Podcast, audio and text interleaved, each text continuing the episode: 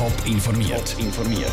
Das Radio Top Magazin mit Hintergrund, Meinungen und Einschätzungen mit der Sarah Frataroli.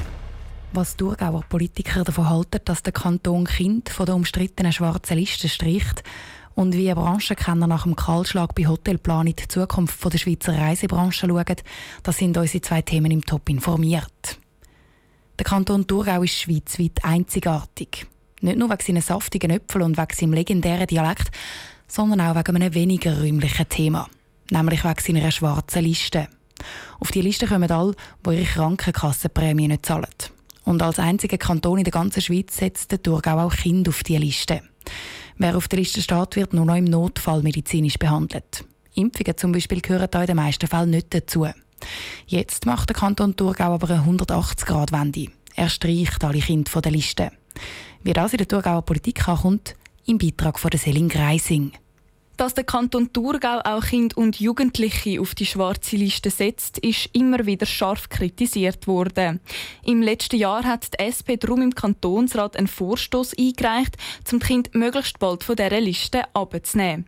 Die Präsidentin der Thurgauer SP, Nina Schläfli, ist regelrecht erleichtert über den neuesten Entscheid. Ja, das ist grundsätzlich sehr erfreulich, dass das endlich aufgeworden ist, die Praxis. Besonders erfreulich ist es natürlich für die Kinder und die Jugendlichen, die bisher nur eine mangelnde Gesundheitsversorgung bekommen haben, beziehungsweise einfach nur im Notfall behandelt worden sind. Das ist enorm wichtig für die Kinder und die Jugendlichen, die jetzt endlich zu ihrem Recht kommen.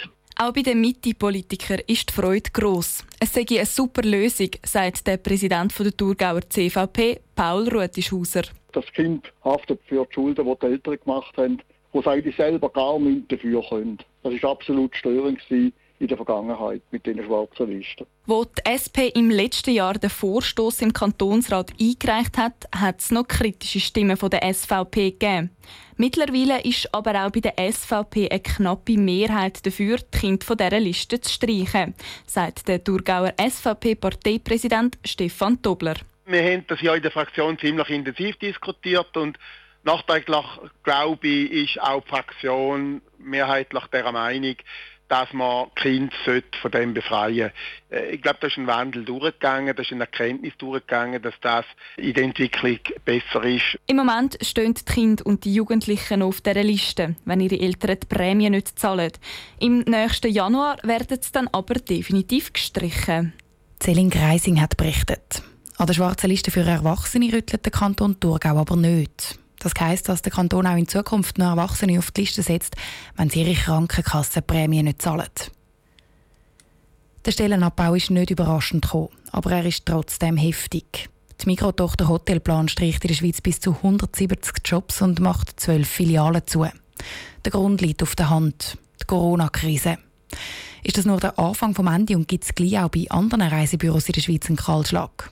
Die Vivian Sasso hat bei einem Branchenkenner nachgefragt. Die Grenzen innerhalb von Europa sind seit zehn Tagen wieder offen und die Sommerferien stehen vor der Tür. Die Reiselust der Leute wächst darum wieder. Aber offenbar nicht genug. Darum streicht Hotelplan in der Schweiz mehr als jede zehnte Stelle.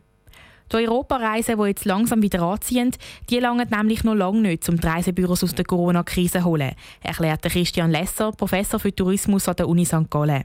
Aber das interkontinentale Geschäft ist natürlich relativ lukrativer, weil es meistens sind größere Umsätze, es sind längere Reisen, mit einer Rundreise dabei eher noch. Und das Volumen, das auch sehr groß ist, das ist sicher jetzt unter Gefahr oder unter Druck. Kommt dazu, dass ein Haufen Leute, die Europaferien machen, die gar nicht über ein klassisches Reisebüro buchen, sondern individuell über das Internet. Bei grossen Reisen ans anderen Ende der Welt ist das häufig anders. Und genau diese Reisen sind sicher noch ein paar Monate auf Eis gelegt.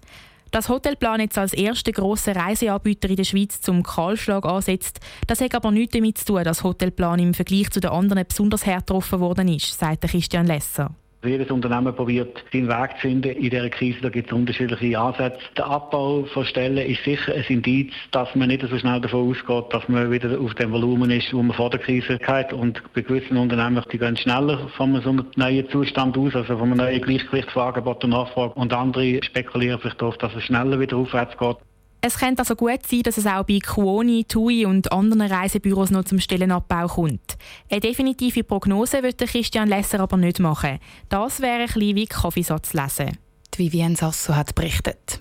Die betroffenen Hotelplan-Mitarbeiter haben die Kündigung übrigens schon in die Hand gedruckt bekommen. Sie müssen ihre Arbeitsplätze Ende Juli räumen. Gewerkschaften kritisieren das scharf. Sie hätten sich gewünscht, dass Hotelplan statt dem Stellenabbau eine andere Lösung sucht. Top informiert, auch als Podcast. Mehr Informationen gibt es auf toponline.ch.